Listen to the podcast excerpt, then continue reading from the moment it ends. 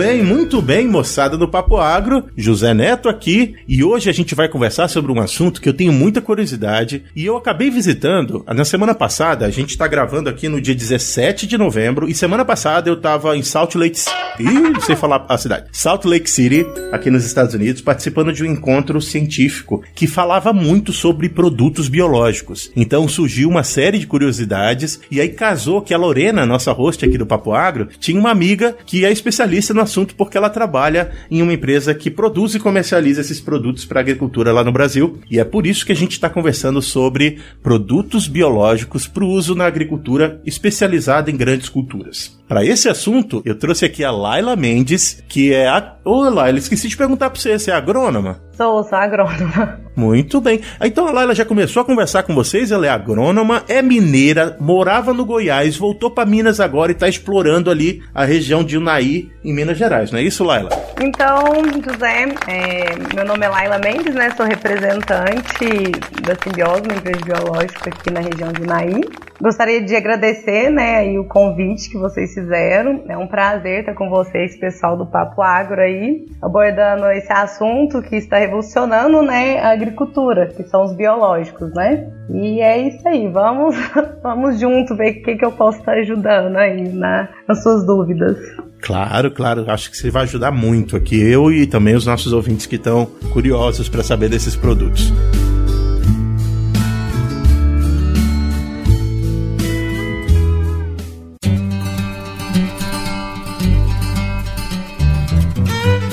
Papo Agro, o seu podcast sobre o agronegócio. Um oferecimento Stoller. Isso é inovação, isso é Stoller.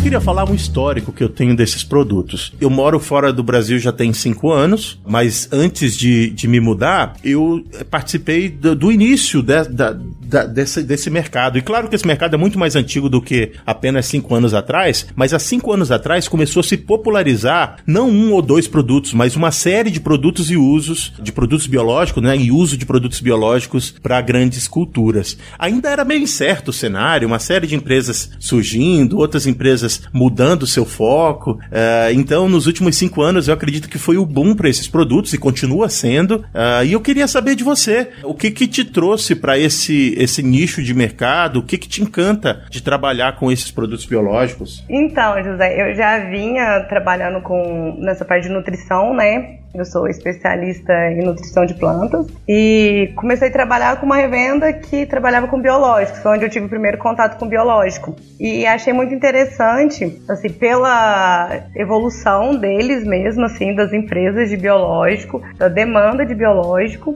e por ser produtos que você vê resultado no campo. Então, assim, eu fico encantada, na verdade, com os resultados, com as pesquisas que que a gente tem no dia a dia, nos resultados mesmo. Ah, bacana. E, igual você estava falando, os, micro, os biológicos aí, no caso, a agricultura já vem de outras revoluções, né? Passamos por quatro revoluções aí, né? E a primeira foi 10 mil anos atrás, antes de Cristo. E a última, a quarta, seria a agricultura de precisão, no caso. E vimos agora uma grande revolução, estamos vendo que a quinta pode ser o uso de biológico. Isso me atraiu muito também, essa demanda, por ser o uso de, de biológico na agricultura. É, isso é importante, cara. A gente tem visto cada vez mais novos trabalhos científicos que abordam essa área, inclusive não só focado na, no desenvolvimento de produtos biológicos, no sentido de desenvolver ah, cepas de bactérias, vírus ou fungos que possam beneficiar a planta, mas também entender como que a planta e esses micro-organismos ah, se comunicam e se, e se relacionam, né, para que essa relação seja positiva. É, um, é muita coisa que tem surgido na ciência, ao mesmo tempo em que no campo tem muita gente trabalhando para difundir o uso desses produtos. Uh, você trabalha com que tipo de produto, Laila?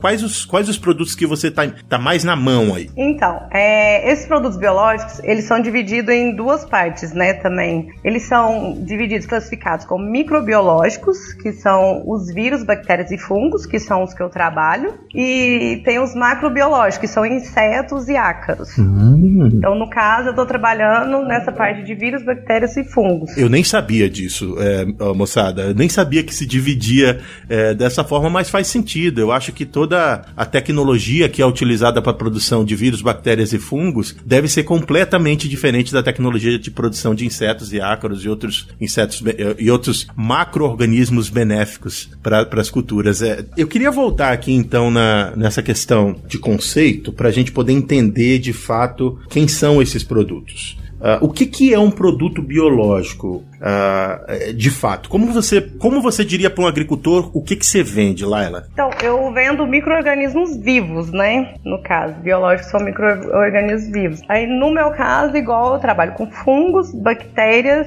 e vírus. Então eu tenho o que? Alternativas para ele, tanto para doenças, né, alvos de doenças, pragas e essa parte também de nutrição, que seria os inoculantes, que auxiliam na fixação, absorção e disponibilização de nitrogênio. Ah, bacana. Então, produtos biológicos são organismos vivos que trazem algum benefício para as plantas que você cultiva. E, e, me fala uma coisa, me cita uh, três organismos ou três espécies que, que, você, que você vende, uma para cada classe que você falou. Você falou que você vende bactéria, fungo e que também uh, vende vírus. Me cita o organismo e para que, que ele serve. Bactérias, no exemplo, a gente tem vários tipos de bacilos, tanto para doença fúngica quanto para nematóides. Temos cepas de bacilos, igual um exemplo, bacilos amilolequefaz. A gente tem a cepa, que é para nematóides, né, nematicida, e temos cepas de bacilos amilolequefazes para doenças de parte aérea, que seria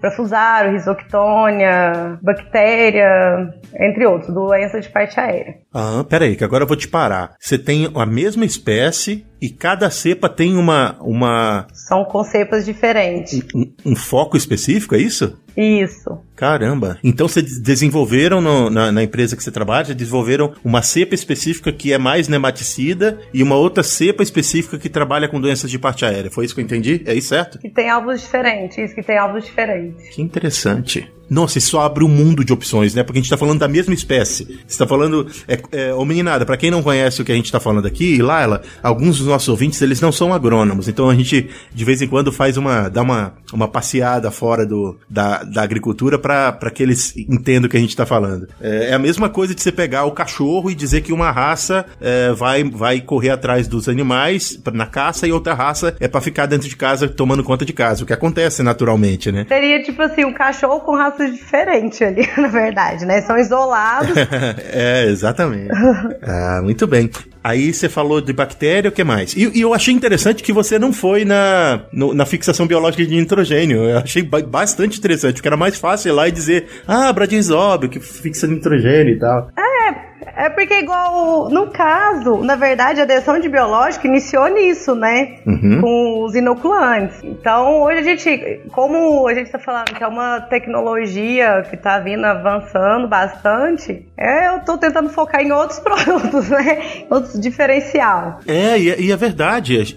Eu acho que hoje a gente não vai falar, não pode falar mais de inoculante. A gente tem que falar de inoculante para quê? Há 10 anos atrás, falava-se inoculante, ou era fixação bi biológica de nitrogênio, ou era para fermentação de, de, de silagem. Uhum. É, não, não, consigo imaginar outros usos de um inoculante. Então era fácil. Tá falando de soja, fixação biológica de nitrogênio. Tá falando de, de grãos, de silagem, de, de, de colher, colher parte aérea de planta. Tá falando de silagem, tá, já sabe do que, que é. E hoje ficou, ficou mais complexo, né? Isso. Igual um exemplo mesmo. A gente tem um, um produto que ele está né, como inoculante solubilizador de fósforo. Ele foi o primeiro solubilizador de fósforo desenvolvido no Brasil. Primeira tecnologia, né? Então, são dois bacilos, né? Duas, é, dois isolados, diferentes, mas o que, que esses produtos, o que, que esses bacilos fazem? É, você faz ele no, no tratamento semente ou no suco de plantio, né? Igual inoculante normal. Só que eles vão produzir ácidos orgânicos que vai fazer com que o fósforo que está retido no solo fique disponível para a planta. Porque o nosso solo é muito rico em fósforo, só que não é disponível. E o que a gente também, as adubação fosfatada que a gente faz, é, não absorve nem 20%. O resto vai juntar ali com a matéria orgânica e ficar retido também no solo. Então essa é a função dele.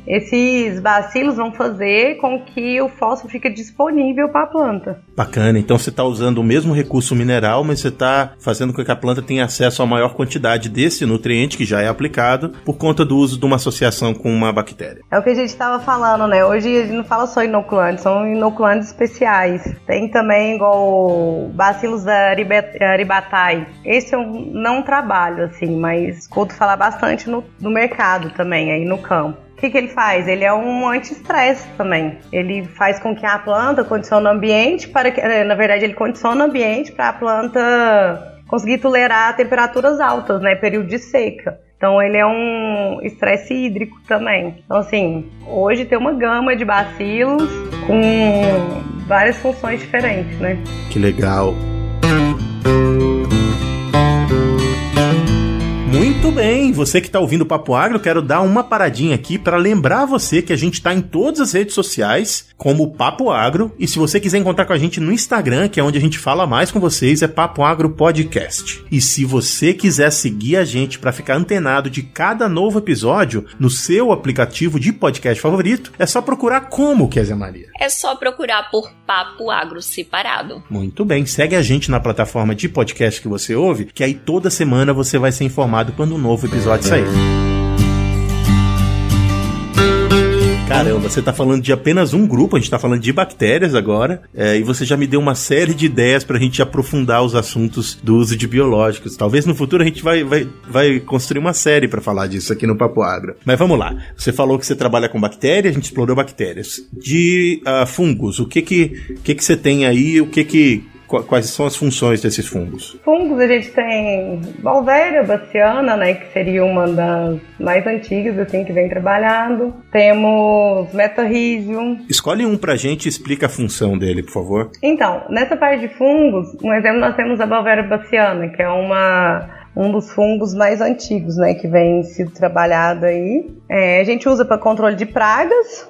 Um exemplo aí que que dá para usar para broca do café, para cochonilha. Nós temos também um produto agora que é Balvéria também, que saiu até o registro agora para cigarrinha do milho. Então, assim, consegue pegar bastante alvo esses fungos aí. Muito bem. E aí você também falou que trabalha com vírus, e eu vou te falar do vírus que eu lembro uh, de ter usado ainda como agrônomo mais de cinco anos atrás, que era um vírus que a gente aplicava para controle de anticáceas gematalis em soja.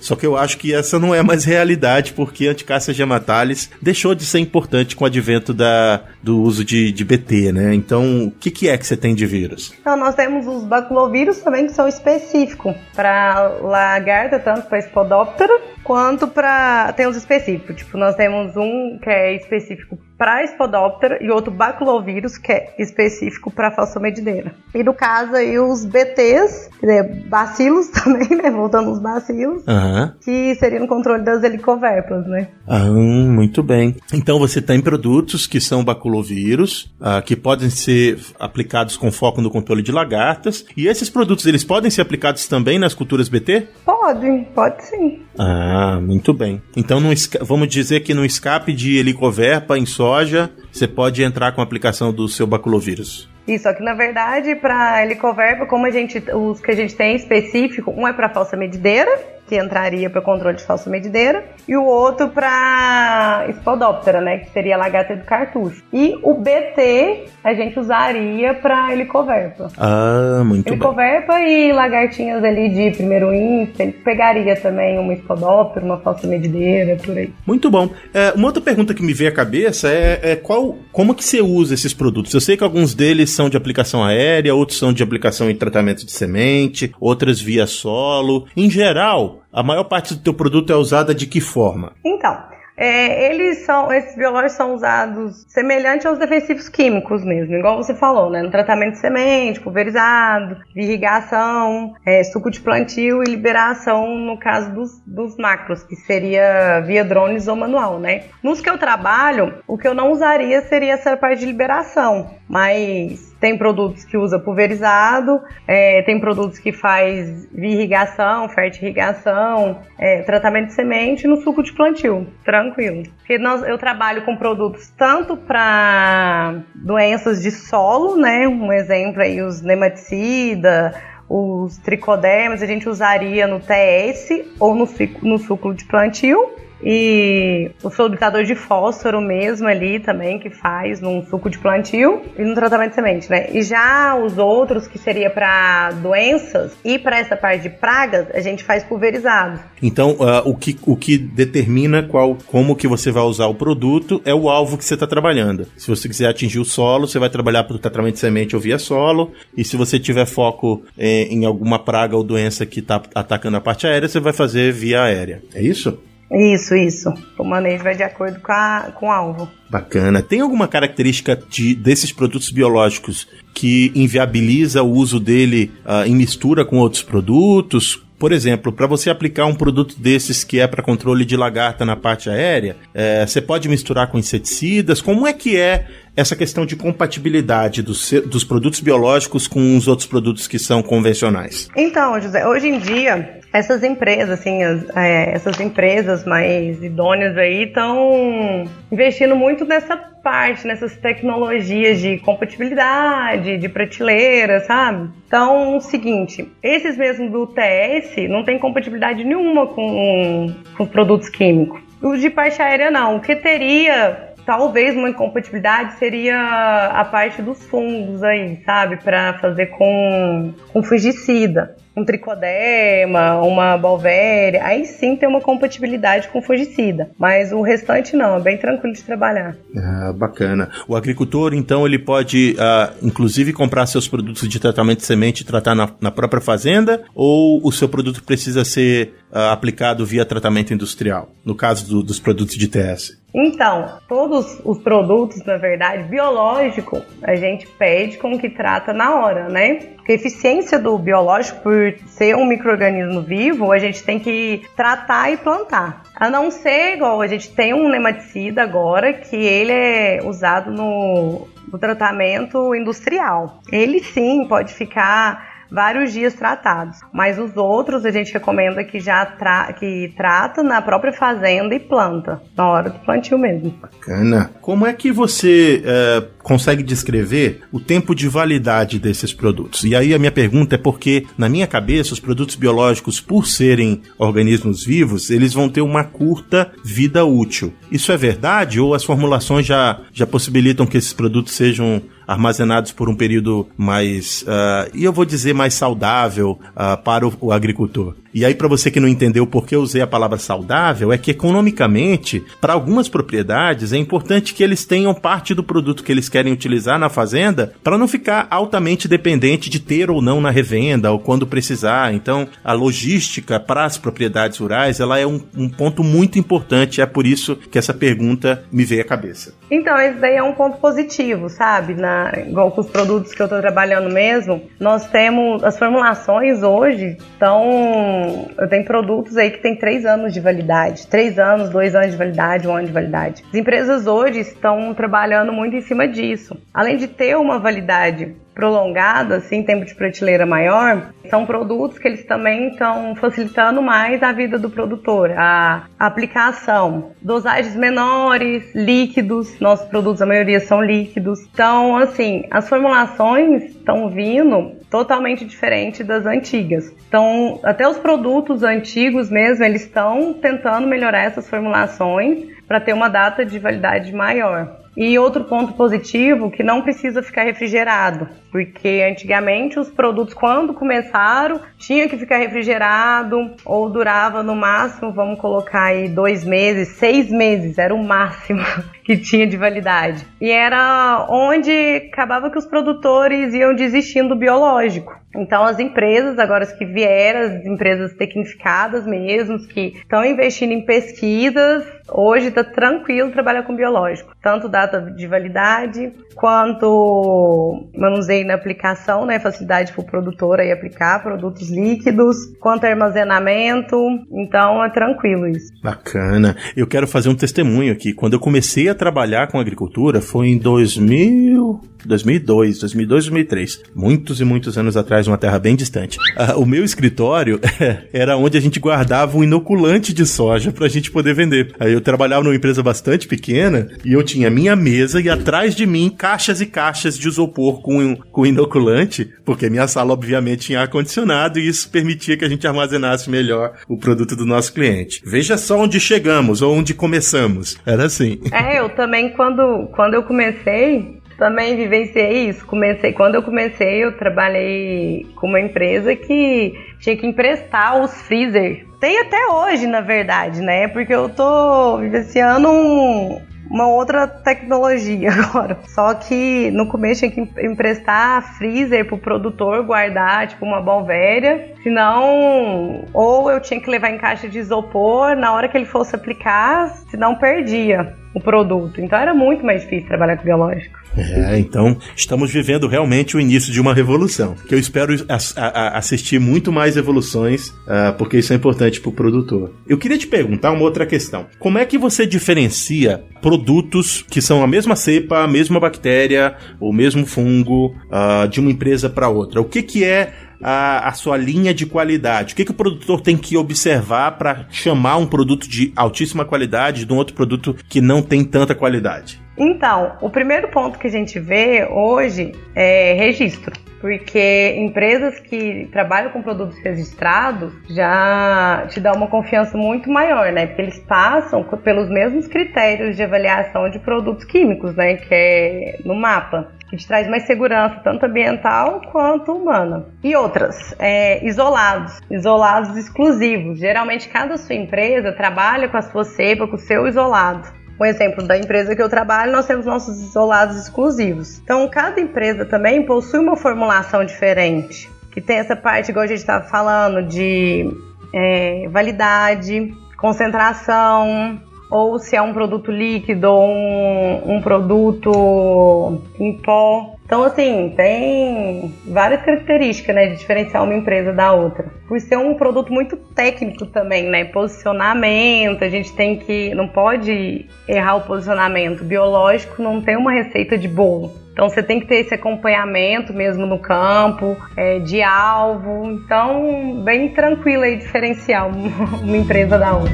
Bacana.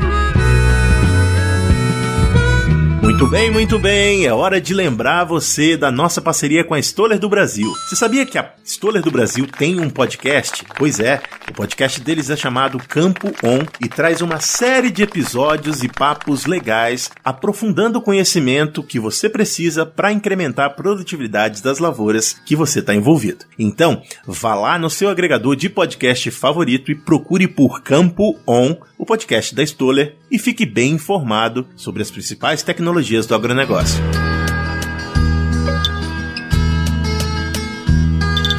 Muito bem, moçada. A gente está chegando ao final do nosso papo. Eu acho que esse papo só foi um pequeno uh, início de uma conversa que eu quero ter mais profundamente com a Laila, com outras pessoas, porque me deixou com a boca cheia d'água para conhecer mais e em profundidade cada um desses produtos. Uh, e eu espero que você, nosso ouvinte, também esteja curioso. Então a gente vai pro resumo do papo, Laila, que é uma brincadeira aqui, uh, onde a gente tenta resumir né, as principais ideias do nosso, da nossa conversa. E a minha pergunta para você vai ser: escolha um produto ou aplicação dos seus produtos biológicos e venda esse produto para alguém que não é uh, um usuário desses produtos na agricultura, é claro, e esse é o resumo do papo. Resumo do papo!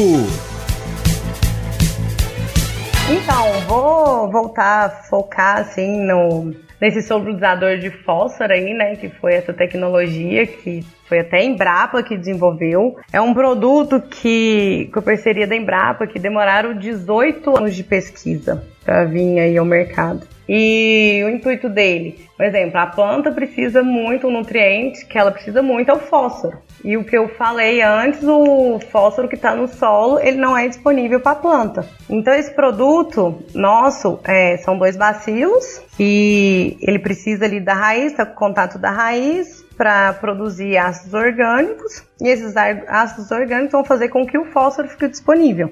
E o que, que vai aumentar na planta? É enraizamento, estrutura da planta, plantas mais nutridas, né? Até porque vai ter um, uma raiz aí melhor, onde vai conseguir absorver mais nutrientes, água. Então, é um exemplo, os adultos fosfatados, a matéria-prima, ela vem importada, né? E os preços estão, assim, abusivos, vamos dizer. Então o produtor está procurando outras alternativas. E essa seria uma alternativa, que seria a disponibilização do fósforo que está retido. Fora que ele ainda vai dar um incremento no que ele está dando disponível ali para a planta. Então esse seria um, um produto assim que é um diferencial que a gente está vendo desde o lançamento dele nós estamos vendo maiores produtividades em soja e milho, né? Que teve até uma pesquisa aí que a Embrapa fez, que teve assim uma, um aumento de produtividade muito significativo nessas culturas.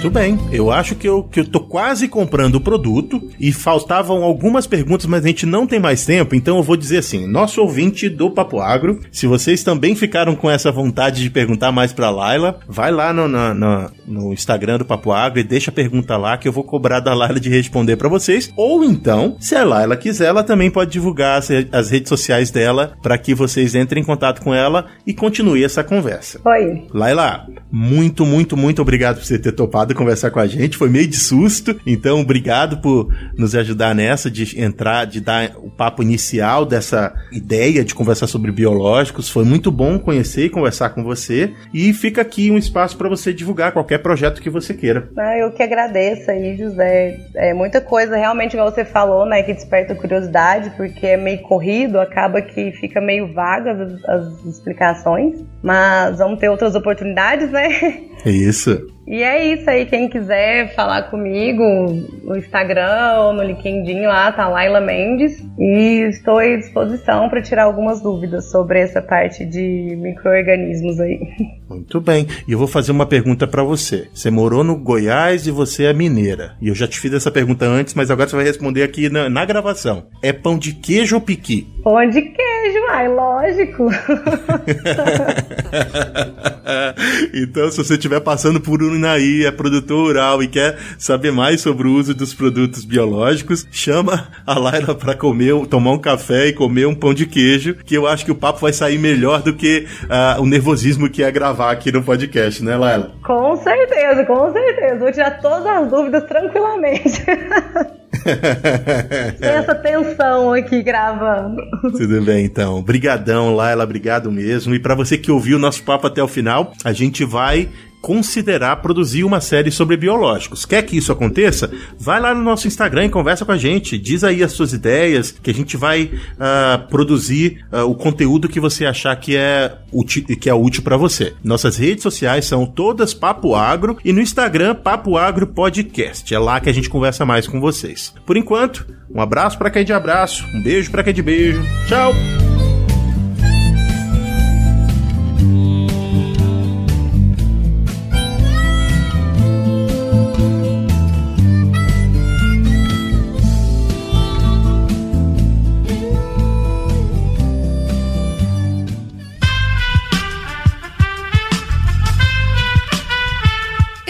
Podcast foi editado por Aerolitos Edição Inteligente.